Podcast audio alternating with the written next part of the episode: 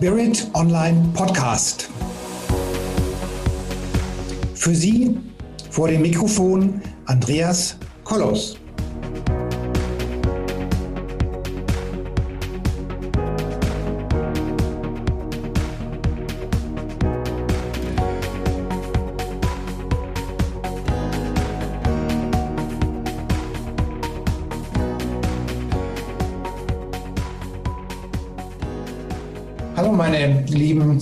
Zuhörerinnen und Zuhörer da draußen vor den Endgeräten.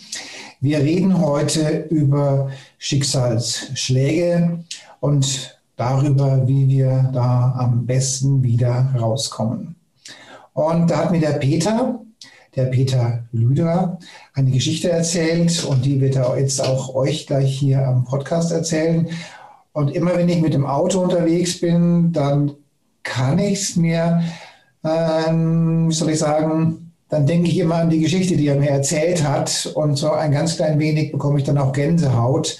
Und äh, lieber Peter, Peter Lüder, ähm, vielleicht erzählst du mal, mal, wer du bist und was dir passiert ist und warum ich Gänsehaut bekomme, wenn ich an deine Geschichte denke.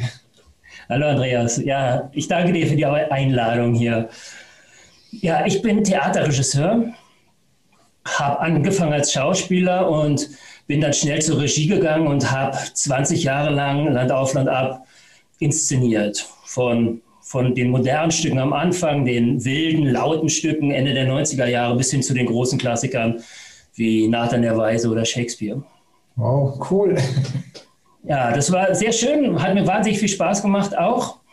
Und trotzdem kamen verschiedene Sachen zusammen, über den großen Bruch über meinen Unfall, werden wir gleich noch reden.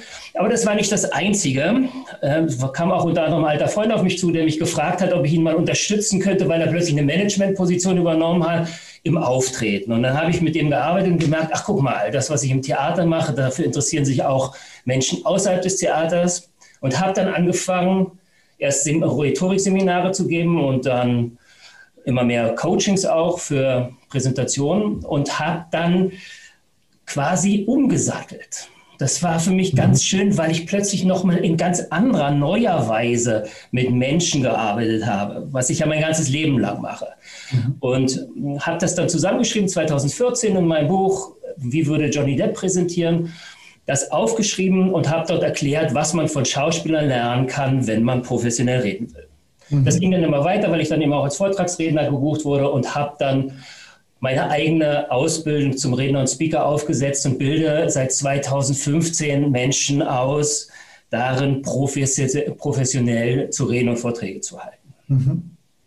Und was ich eben schon erwähnt habe, meine, mein ganzes Leben lang dreht sich im Grunde darum, Menschen groß zu machen. Das war schon als mhm. Regisseur so, dass ich sage, okay, ein Schauspieler, wie kommt der zu seiner vollen Ausstrahlung auf der Bühne? Wie kommt der, und das ist die Frage, die hinter allem steckt, mit sich so ins Reine, dass er nachher seine volle Kraft nach außen bringen kann.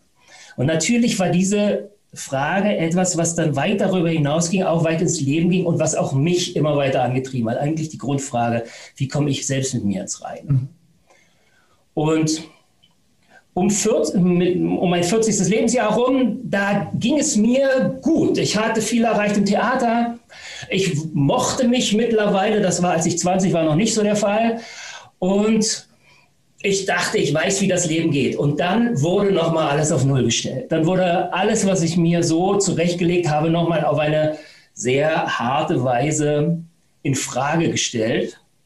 Und darüber können wir uns gerne unterhalten hier heute. Also einmal, wie finde ich das, was mich trägt im Leben? Wie finde ich eine Vision, die mich trägt, auch wenn das Leben mal hart wird? Das Leben mal zuschlägt, wenn mal Menschen mir nicht gut sind oder wenn das Schicksal zuschlägt, wie wir das heute schon gesagt haben. Und eben auch, wie komme ich mit mir ins Reine? Das wäre das, wo ich dachte, das wäre bestimmt für deine Hörer auch ganz interessant. Ich meine, du hast es gerade ähm, schon gut beschrieben, wie dein Buch heißt, aber das ging jetzt so schnell, deswegen muss ich doch den Titel nochmal äh, etwas langsamer sagen. Also jetzt du, gebe ich ja mein zweites Buch raus. Ne? Ja. So, mein erstes Buch über das professionelle Reden hieß, wie würde Johnny Depp präsentieren? Im genau. Untergrund heißt es, was sie von Schauspielern für ihren Vortrag lernen können. Ja, ja also allein den, den, Namen finde ich schon ziemlich cool. Ja, also das, der Name an sich ist schon sicherlich ein äh, Programm. Ja, also das war das Erste, was, ich, was mir aufgefallen ist, wie wir den ersten Kontakt hatten. Der Name des Buches ist richtig cool, ja. Danke.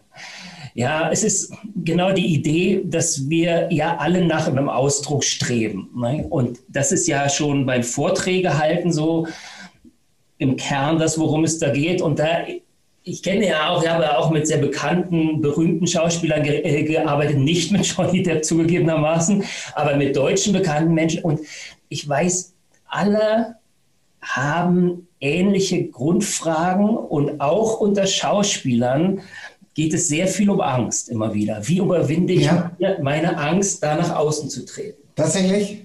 Tatsächlich, das ist tatsächlich so. Es ja. gibt auch kaum Schauspieler, die äh, die Lampenfieber nicht kennen. Also so alle Menschen ist so. Es gibt ganz bekannte, berühmte Schauspieler, zum Beispiel Meryl Streep, die hat sich anfangs ihrer Karriere vor jedem Auftritt übergeben müssen, weil sie so aufgeregt war. Okay. Also Streep, die heute als die größte Schauspielerin der Welt gilt. Okay. Und ähm, das kenne ich auch. Und diese Frage fand ich so interessant, dann eben auch, weil sie natürlich auch im Leben immer wieder dahin führt, dass wir uns selber blockieren und nicht zu dem Ausdruck kommen, den wir wollen, oder auch nicht zu dem Leben kommen, das wir wollen. Mhm. Ja, und ähm, genau, und das war jetzt dann die Beschäftigung hin zu meinem zweiten Buch. Das heißt, was dich trägt, sind nicht die Beine alleine. Und darin beschreibe ich, wie du den, die Regie für dein Leben übernehmen kannst, um dir selbstbestimmt das Leben zu schaffen, was du gerne hättest. Also das Leben, was du gerne leben möchtest. Und auch den Titel finde ich ziemlich cool oder und auch in dem Zusammenhang von der Geschichte mit meiner Gänsehaut. Äh, den ja. kommst gleich auf das Thema, ja. Ja, ich so, ich kann gerne erzählen, wie der Ursprung oder wo dieser Titel herkommt. Warum es nicht die Beine alleine sind, die dich tragen. Denn das hat natürlich sehr viel mit meinem Unfall zu tun. Mhm. Ich war 2007 in Hamburg und habe ähm, inszeniert. Wir hatten sieben Wochen geprobt und ich hatte eine sehr anstrengende, aber letztendlich eine sehr erfolgreiche Probenzeit und am 25. Februar 2007 war Premiere.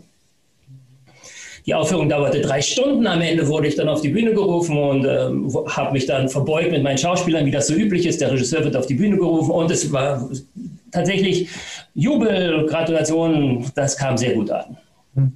Und wir gingen danach ins Foyer, haben mit den Zuschauern angestoßen, mit den Theaterleitern, die dort zu Besuch waren, auch mit dem Intendanten des Hauses und alles. Und ich hatte mit meiner Freundin damals besprochen, wir wollen in der Nacht noch nach Berlin zurückfahren, von Hamburg nach Berlin, wo ich wohne.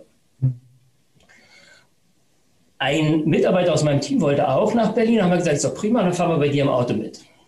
Der hat so einen Kastenwagen gehabt. Das ist so wie so ein Caddy, quasi ein PKW hinten, aber keine Rückbank, sondern statt der Rückbank eine Ladefläche. Das kam mir sehr gelegen, weil ich war nach diesen sieben Wochen sehr müde und dachte, super, vorne sitzt der Fahrer, auf dem Beifahrer sitzen meine Freunde, die sind beide angeschnallt und ich lege mich da hinten hin und penne, bis wir in Berlin sind. Hm. Wir sind losgefahren und ich war schon eingeschlafen, da waren wir noch gar nicht richtig raus aus Hamburg. Halb drei in der Nacht, stockdunkle Autobahn, Höhe Schwerin, lief ein Tier über die Autobahn. Der Fahrer erschreckt sich und verreißt das Steuer. Er kracht so in die Mittelleitplanke und kommt in eine Schleuderbewegung. Und durch diesen Aufprall sind hinten die Türen aufgesprungen und ich bin mit 80 bis 100 Sachen aus dem Auto rausgeschossen. Dauerte eine Dreiviertelstunde, dann kam der Rettungswagen, ich wurde in den OP gefahren und dann auf die Intensivstation. Meine Freundin rief meine Eltern in Hamburg an, die waren auch bei der Premiere. Die setzten sich ins Auto und kamen. Und am nächsten Morgen erfuhren dann meine Angehörigen so einen ersten Statusbericht. Und da war wirklich vieles kaputt.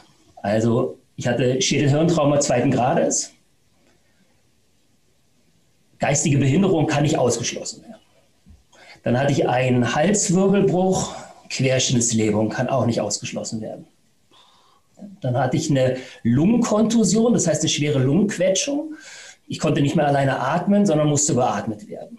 Dann verschiedene kleine Brüche und so, unter anderem ein nicht so kleiner zwischen dem am rechten Bein, zwischen Knie und Knöchel. Da bin ich gegen die Leitplanke geknallt, war in elf Stücke zersplittert. Aber zum Glück, die Gelenke waren nicht betroffen. Und dann war da eben noch das mit dem linken Bein. Das hatte eingefädelt auf der Mittelleitplanke und war abgerissen. Also musste amputiert werden, Oberschenkelamputation.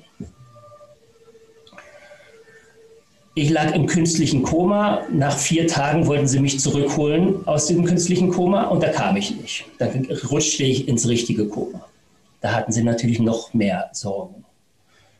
Aber am achten Tag machte sich mein Geist auf den Rückweg, brauchte zwei Tage und am zehnten Tag war ich dann wieder da. Mein Geist war auch wieder da, ich verstand wieder alles und das war dann der Moment, wo ich das ganze Ausmaß der Verletzung erfahren habe.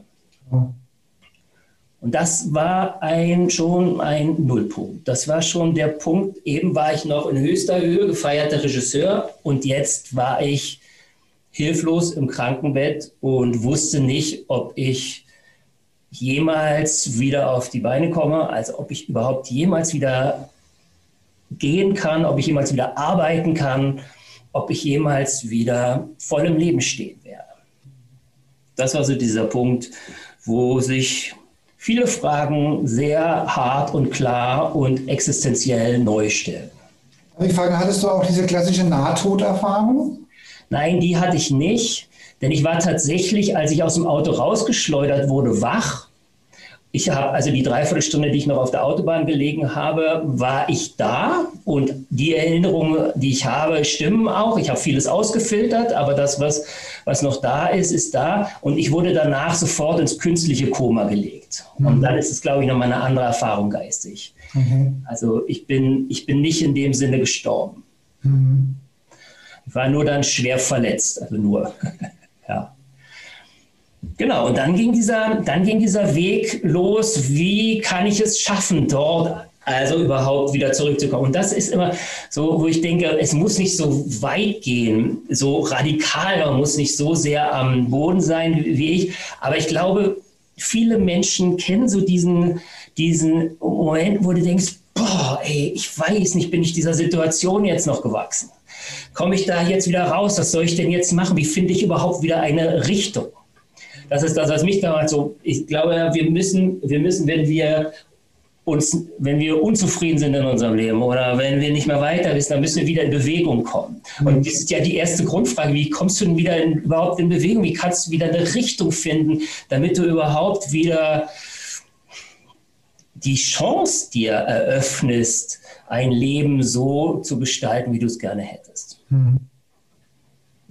Und dann ging es eben los bei mir in verschiedenen, in verschiedenen sehr kleinen Schritten erstmal. Also ich bekam dann einen Rollstuhl ähm, an mein Bett und dann konnte ich mich wenigstens so ein bisschen wieder bewegen. Das war ganz schön.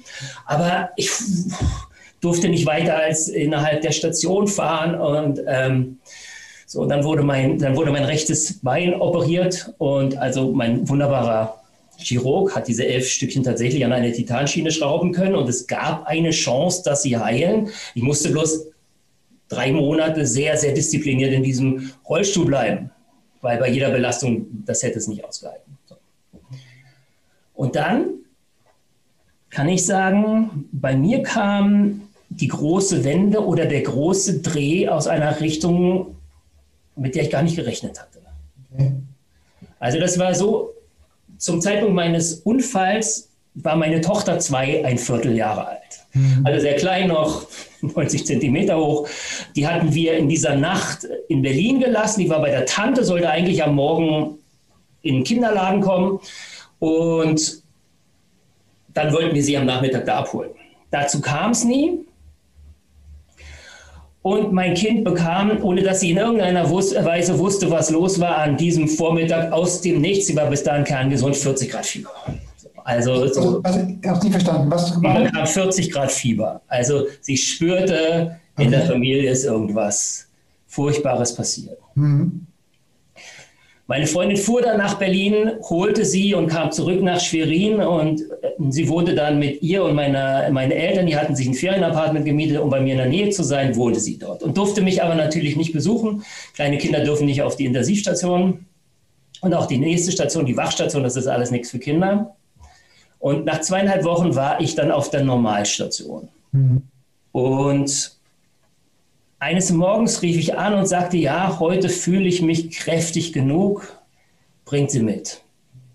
Dann sagte sie zu äh, ihr, du, äh, du kannst heute Papa äh, besuchen. Sie sagt, ja, juhu, ich kann Papa besuchen.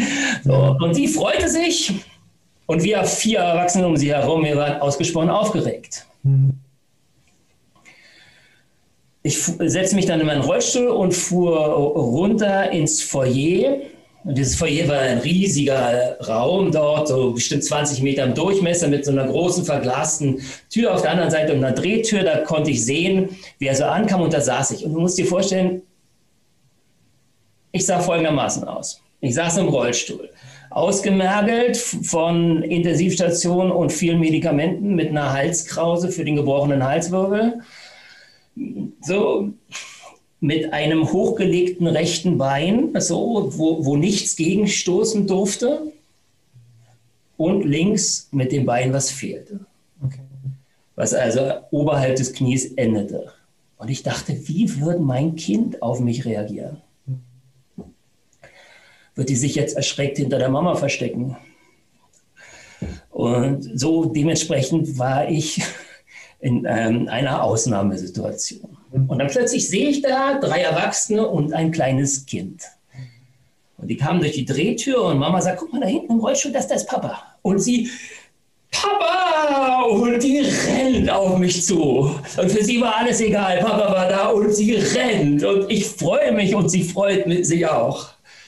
Und Bruchteile später gefriert die Freude, weil ich denke, sie rennt voll Speed auf mich zu. Die will machen, was wir immer gemacht haben. Die will auf mich raufspringen, will, dass ich sie fange und sie rumdrehe. Also das wäre schon für mein gebrochenes Becken jetzt nicht so gut gewesen und für alles andere sowieso nicht. Also, aber ähm, kurz danach checkt das ihre Mama auch und rennt hinterher und fängt sie kurz vorher auf und lässt sie so Engelchen flieg so an mich ranfliegen und dann, um, um, Papa Küsschen, aber pass auf, pass auf am Hals, dass du nicht so fest an diese Halskrause fasst. Und, um, so, und, aber jedenfalls, sie ist wieder da und stand dann da vor mir und ich war einen Moment lang sehr, sehr glücklich. Und dann stieg da ein unglaublicher Schmerz auf in mir, weil plötzlich wurde mir klar, mein Kind soll plötzlich Rücksicht nehmen auf mich. Mein Kind muss sich zurückhalten. Also sie soll sich um mich kümmern und nicht ich mich um sie, so wie sich das gehört. Eltern müssen sich um Kinder kümmern. Nein, plötzlich soll sich das Kind um den Vater. Das, das gefiel mir gar nicht. Das hat einen ganz, ganz tiefen Zweifel. Der wuchs dann noch in den nächsten Stunden und Tagen, so dass ich halt, bist du überhaupt noch ein vollwertiger Vater? Und und jetzt passierte wieder was Besonderes, weil in den nächsten Tagen stieg so ein Bild in mir auf. Was stieg auf? Ein Bild in mir ein Bild. auf. Ein okay. Bild. Und dieses Bild wurde immer klarer und deutlicher. Ich sah mich, wie ich da stand und mein Kind auf den Schultern trug. Hm. Und in diesem Bild lag alles, was ich wieder sein wollte. Also ich war nicht nur der, der für, für, für mein Kind wieder da ist und sie tragen konnte, sondern ich stand wieder im Leben. Und so wie ich wieder im Leben stehen würde, so würde ich auch wieder arbeiten können. So würde ich wieder Freunde treffen können. Das ist ja alles für mich auch wichtig. Ich wäre wieder da. Und das war in dem Moment das absurdeste Bild, was ich mir überhaupt, also was es hätte geben können. Also war völlig unglaublich, überhaupt jemals widerstehen könnte, belasten könnte. Und dann wusste ich ja zu dem Zeitpunkt auch noch gar nichts von Prothesen. Also ich wusste auch nicht, ob ich jemals auf einer Prothese stehen könnte oder mhm. ähm, gehen könnte. Aber dieses Bild, diese Vision, die hat mich getragen. Die hat mir unheimlich viel Kraft gegeben. Mhm. Weil immer wenn ich so ich will das gar nicht im Detail, das wird viel zu, aber dieser Weg, der dann begann, war steinig und schmerzhaft oft immer wieder. Und immer wieder, wenn ich dachte, boah, jetzt hast du aber keine Lust, du hast keine Lust, Übungen zu machen, du hast keine Lust, mm, du hast keine Lust, dir die Lunge absaugen zu lassen, du hast auf vieles gar keine Lust, du willst eigentlich nur, du bist gerade auch deprimiert und willst dich einfach nur mal hinlegen und machst mal gar nichts und äh, ja, ja, da habe ich gedacht, so, nein, da habe ich wieder dieses Bild gesehen und plötzlich bekam alles einen Sinn. Okay. Das ist ähm, so etwas, was ich gerne auch weitergeben möchte mit meiner Geschichte. Zu sagen, ich weiß, wie, wie, wie ähm, manchmal phrasenhaft das klingen kann, wenn man hört, findet, findet so ein Warum, also so, und dann wird es noch Englisch und dann findet ein Why und so. Und trotzdem, ich kann nur aus meiner Geschichte heraus sagen, dieses, dieses Bild, an das ich dann glauben konnte, das war für, das hat das gemacht, dass es letztendlich meine Genesung sehr schnell ging.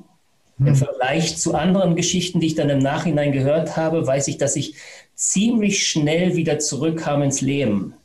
Und ähm, deswegen wünsche ich so sehr jedem, der uns zuhört, zu sagen, vertrau dir selber, vertrau auf die Bilder, die da aufsteigen. Nicht jedes ist wichtig, manches zerplatzt wie eine Seifenblase. Das ist geschenkt. Das ist so. Unser, unser Geist ist reich, unsere Fantasie ist reich. Wir können immer wieder neue Bilder äh, produzieren oder sie entstehen auch einfach nur. Aber wenn da eins ist, was so eine Anziehungskraft hat, dann sollten wir dem so einen gewissen Raum geben, so einen Schutzraum geben. Nicht zu früh fragen, wie kann ich denn das umsetzen? Nicht zu früh einen Realismuscheck ansetzen. Das finde ich immer ganz wichtig. Wenn ich zu dem frühen Zeitpunkt gefragt hätte, ja, wie willst du ein Kind tragen? Die wiegt jetzt bald 20 Kilo, dann wäre alles weg gewesen. Dem einen Raum zu geben, in sich selber, wo auch immer. Und ja. dann zu sagen, okay, ich lasse dieses Bild wachsen und gebe da Energie rein und dann wird das stark und dann trägt mich das. Das mhm. war die erste große Lehre, die ich für mich bezogen oder gefunden habe in dieser mhm. Zeit. Also das war mir in dem Moment natürlich gar nicht bewusst, aber im, im Nachhinein, im Rückblick kann ich das so beschreiben.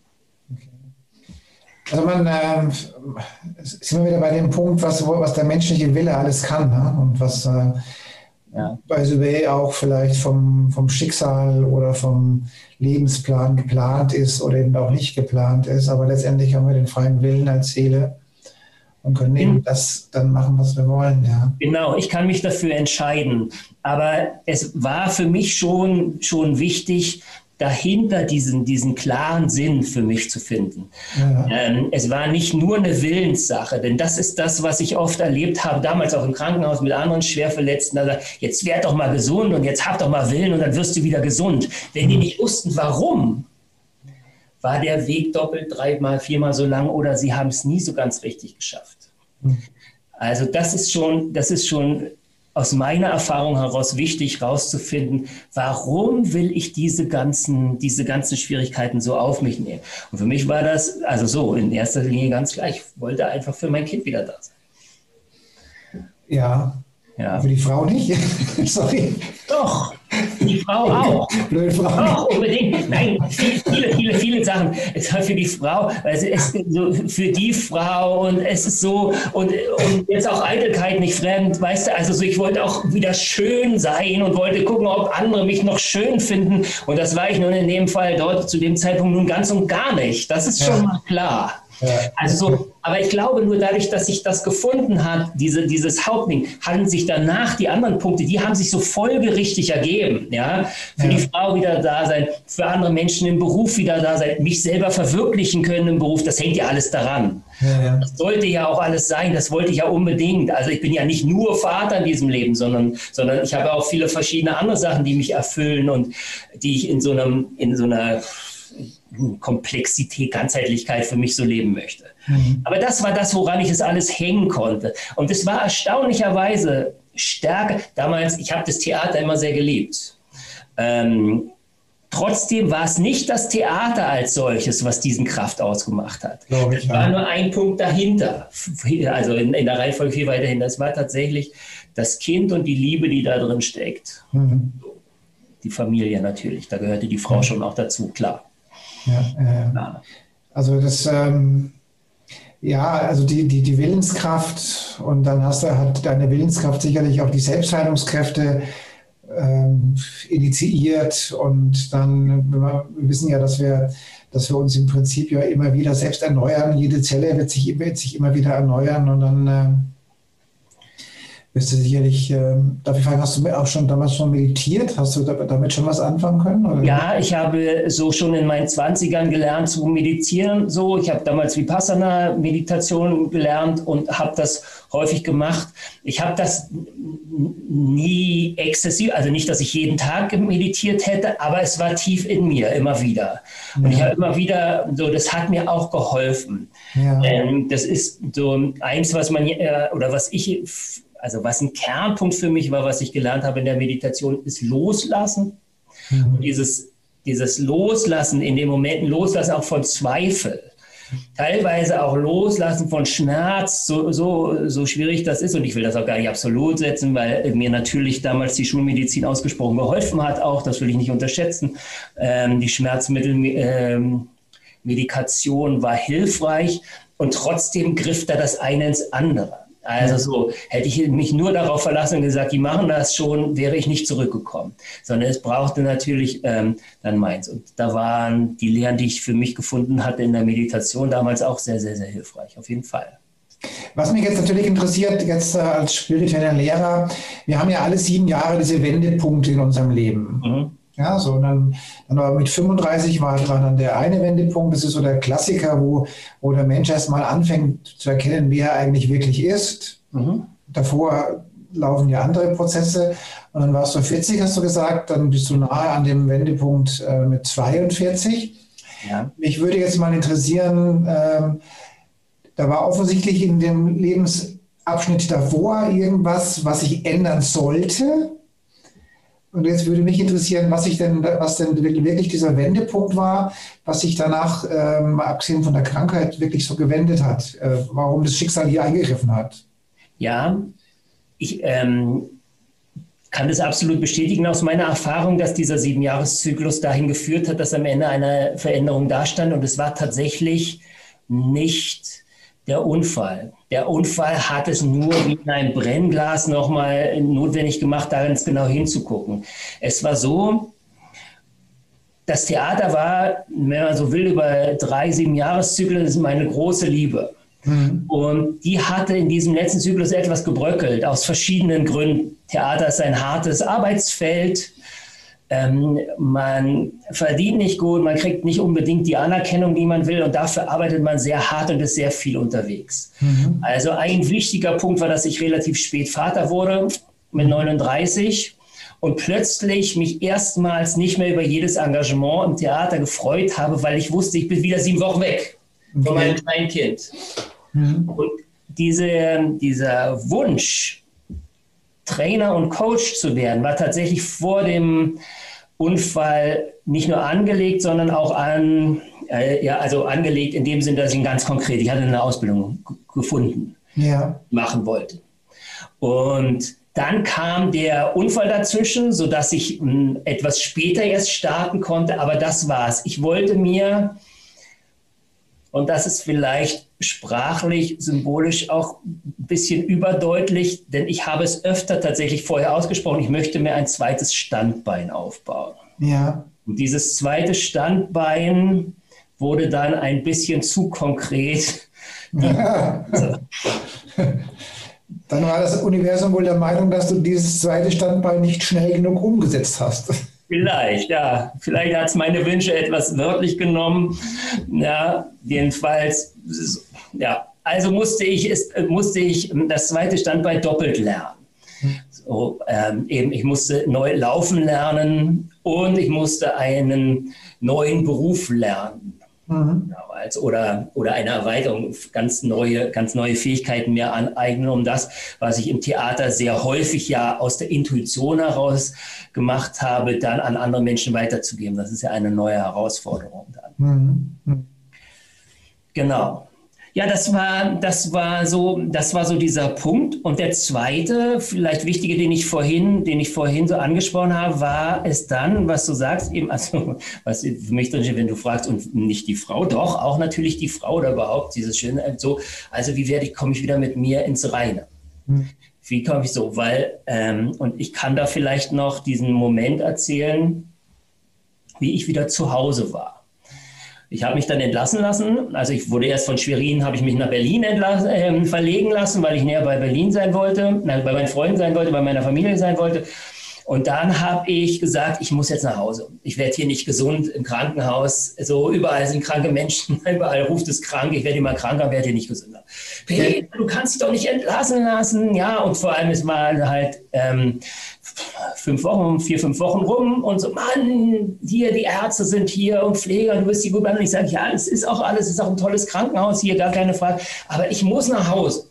So, und dann gab es natürlich einige Gespräche, weil ganz alleine konnte ich das nicht durchziehen. Und irgendwann hat meine Freundin gesagt, okay, alles klar, ich, ich trage das mit. Aber du weißt, tagsüber arbeite ich in der Uni, das Kind ist im Kinderladen, du bist alleine. Hm. Oh, schaffe ich, kein Problem. So, dann haben wir uns damit beschäftigt und ich war eben schwer verletzt im Rollstuhl, also es war schon ein bisschen Problem. Aber das haben wir dann ähm, geordnet, hatten dann mobile Krankenpfleger und so. Und fünfeinhalb Wochen später stand ich dann vor meinem Wohnhaus. Und das war, ist ein vierstöckiger Altbau in Berlin, damals noch ohne Fahrstuhl. Das war schon so. Da wurde ich dann hochgetragen von äh, Krankenpflegern, äh, so Krankentransportleuten. Die haben mich dann aufs Bett gesetzt und dann war ich in meinem neuen Reich. Vom Bett in Rollstuhl, Rollstuhl, Bett fertig. Also so. Ich habe das so gewollt. Mhm. Und am nächsten Morgen kam dann auch mein Kind fröhlich rein. Ah, Papa, schön, dass du da bist. Ich gehe jetzt in den Kinderladen. Und dann kam meine äh, Freundin und sagt, schön. Und dann war ich allein. Und dann begann halt ein langer, langer Tag. Und da kam dann doch noch mal etwas auf mich zu, was ich so nicht vorweggedacht habe. Weil wenn du dann nach so einem Schlag so alleine zu Hause bist, puh, das war im ersten Moment wurden die Tage lang. Und dann passierte noch was. Wir haben in der Wohnung einen langen Flur und da geht es hinten um die Ecke in die Küche und an dieser Ecke ist ein Spiegel und der ist körpergroß. Mhm. Und ich kam mit meinem Rollstuhl vorbei, gucke in diesen Spiegel und plötzlich macht's BAM! Denn ich habe mich zum ersten Mal von außen gesehen. Okay. Und ich war völlig geschockt, weil ich sah aus wie ein Kriegsversehrter. Das, ist, das war das einzige Bild, was ich dazu, also, so, und ich dachte, boah, was ist denn hier? Das hat mich so erschreckt, weil das hatte ich so nicht wahrgenommen, so von innen heraus in diesen Wochen davor. Ich also, ich bin also erstmal ganz schnell weg, muss ganz schnell weg von diesem Spiegel. Aber dieser Spiegel steht sehr zentral in der Wohnung, man kommt immer vorbei da. Und wenn du einmal das gesehen hast, kannst du beim nächsten Vorbeifahren nicht weggucken und so tun, als ob du es nicht siehst. Also ich sah das und, und das war wirklich, das war diese konkrete Erfahrung, nicht nur, wie soll jemand anderes mich jemals wieder schön finden, sondern wie soll ich mich jemals wieder schön finden? Wie soll ich jemals wieder Ja sagen zu dem, den du da siehst? Also immer noch mit Halskrause immer eingefallen, so das Geschenk, aber auch mit diesen fehlenden Beinen. Das war das war schon ähm, so, das war schon ein zweiter wirklicher echter Tiefpunkt. Okay. Und, und dann ging eben was Neues los. Dann fing ich irgendwann an, den Spiegel zu suchen. Mir wurde klar, ich musste es verstehen. Das war das Erste. Mhm. Ich musste hinfahren und musste das erstmal verstehen. Der, der da im Spiegel sitzt, das bist tatsächlich du da, wo dieses Bein fehlt, das bist tatsächlich du, das ist dein Bein, was weg ist. So, weil man muss auch immer noch sagen, das war ja immer noch da. Ich fühlte das ja die ganze Zeit. Es war, ich hatte keinen Phantomschmerz, aber man spricht, man unterscheidet zwischen Phantomschmerz und Phantomgefühl. Und ich hatte ein beständiges Phantomgefühl. Also beständig so, als wäre der Unterschenkel und der Fuß eingeschlafen. Der summt so wie eingeschlafen. Und so ein eingeschlafener Fuß und ein eingeschlafener Unterschenkel ist nicht schön, aber er ist da. Und jetzt war er aber nicht mehr da. Und dann ging das los, ein Prozess, den ich heute so nenne, sich mit sich selbst befreunden. Ich bin immer wieder davor gegangen und habe versucht, Freundschaft zu finden mit ihr. So, ja, also zu sagen, okay, das bist jetzt du. Mhm. Und ich hatte viele, viele Wochen Zeit. Irgendwann gelang mir das. Irgendwann konnte ich sagen, jo, das bist jetzt du.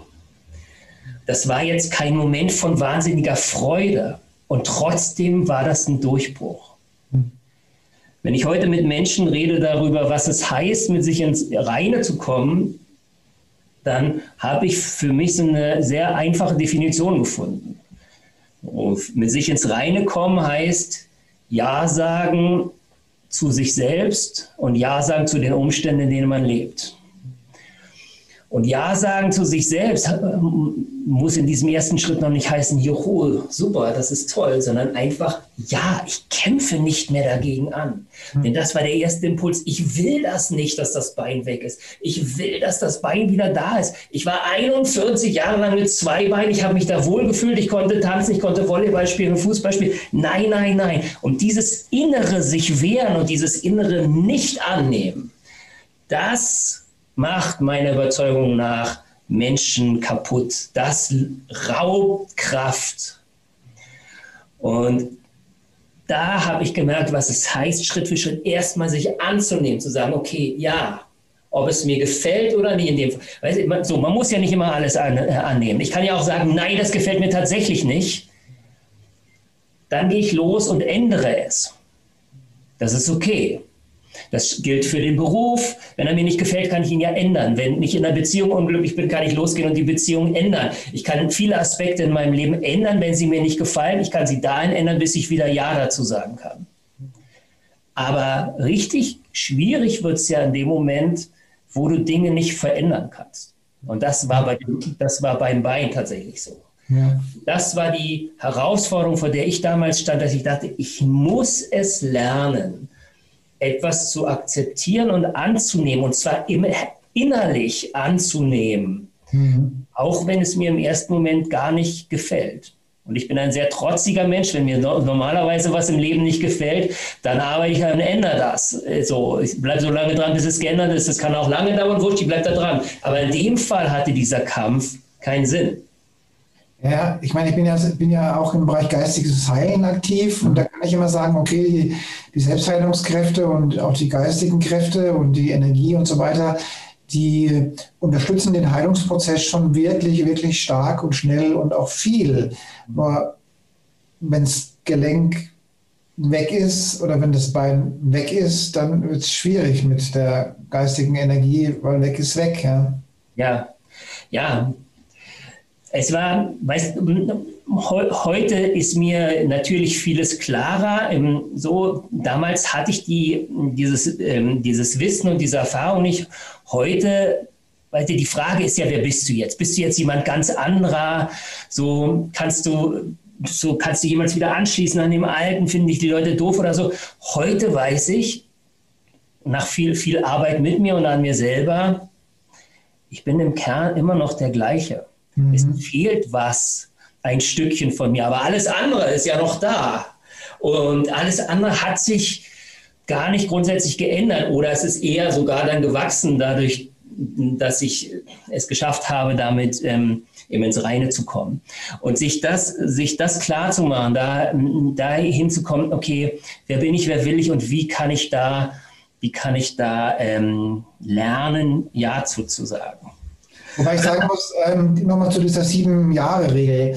Ja. Also, ich denke, da wird schon noch mehr passiert sein in dir und an dir, außer dass du den Beruf gewechselt hast. Ja? Also ich denke, dass solche, solche Wendepunkte, die dieses Schicksal da ansetzt, sind in der Regel ganz schön intensiv. Ja. Ja, im Nachhinein, jetzt ist es ja, jetzt ist es ja schon äh, eine ganze Weile her, muss ich sagen, klar, ich bin heute noch mal kraftvoller und klarer mit mir als davor. Mhm. Obwohl ich es immer noch schade finde, dass ich nicht mehr joggen gehen kann.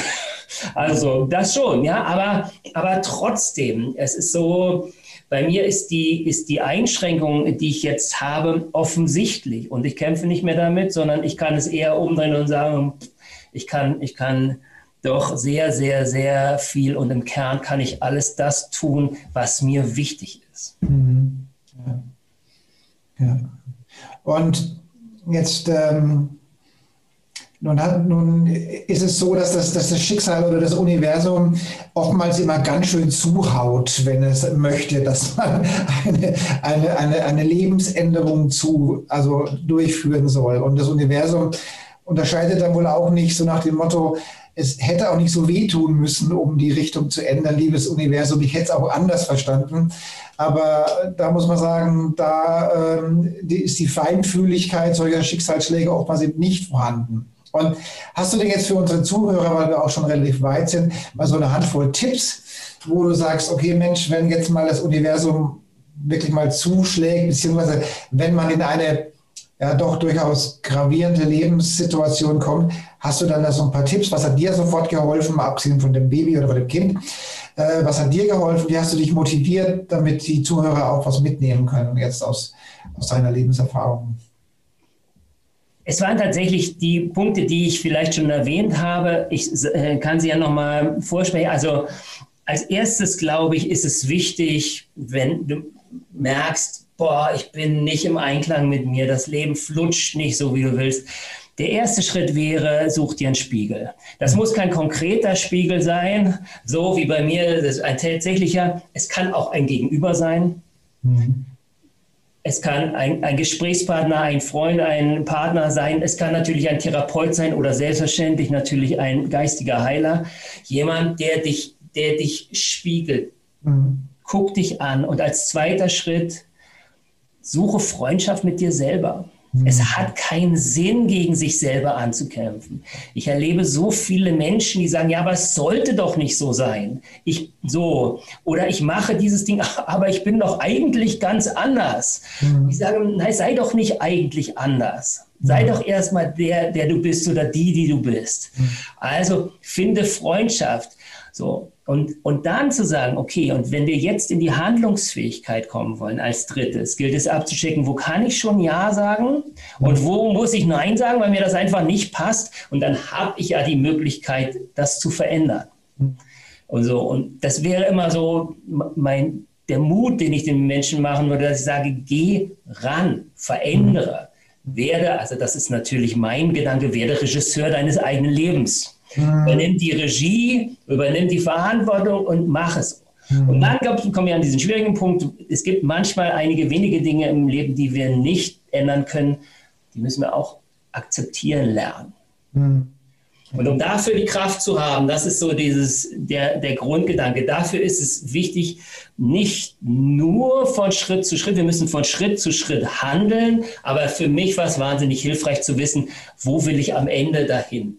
Mhm. Daraus habe ich immer wieder meine Kraft gezogen, denn, denn du hast Rückschritt, ich kann das sagen, ein zweites Mal als erwachsener Mensch gehen zu lernen, ist doof. So, und es ist ganz besonders doof, wenn man sich tausend Schritte lang konzentriert hat und beim tausend ersten ist man abgelenkt, wenn man es gerade lernt und fällt auf den Gehweg hin. Und plötzlich kommen Menschen von allen Seiten, äh, helfen dir hoch. Und du denkst, ey, Alter, vor drei Monaten, ich war ein Kerl, ich habe den Leuten geholfen aufzustehen und jetzt wird dir hier aufgeholfen. Da musst du erst mal innerlich rüber über diese, so. Und dann zu sagen, okay, jetzt kann ich, jetzt kann ich da, ich kann dagegen ankämpfen und das nicht wollen. Oder ich kann mich hinlegen und sagen, okay, diese Erniedrigung willst du nicht mehr erleben. Ich lebe mich jetzt in meiner Welt und lass es sein. Und dann zu wissen, ja, das wäre jetzt schön und vielleicht muss ich es auch mal ein, zwei, drei Tage machen, damit ich wieder Kraft komme. Aber letztendlich setze ich mich dann wieder in Bewegung, weil ich möchte zu etwas hin, was mir persönlich wichtig ist. Da den Mut nicht zu verlieren und da, da dran zu bleiben und zu sagen, dass, äh, ich, ich glaube daran, dass es etwas gibt, was mir wichtig ist. Und wenn ich dranbleibe, werde ich es auch finden. Und dann schaffe ich es auch, über so eine miesen Momente hinwegzukommen und letztendlich zu einem Leben zurückzukommen, was mir gefällt. Das waren jetzt tolle Schlussworte und äh, ich gebe noch eine, eine Empfehlung mit auf den Weg. Immer beweglich bleiben. Immer sich dem annehmen, was passiert, was einem, auf einem zukommt. Immer beweglich bleiben und immer die Chance zu, zu sehen, was auch immer passiert. In der Regel wird es hinterher immer besser, wenn man ja. es annimmt und was draus macht. Meine lieben Zuhörerinnen und Zuhörer, schön, dass Sie die Zeit gefunden haben, heute zuzuhören. Äh, lieber Peter, es war eine tolle Geschichte und ich bin froh, dass du dabei warst. Ähm, vielen Dank und ich danke dir auch. Vielen Dank, Andreas. Bis zum nächsten Mal.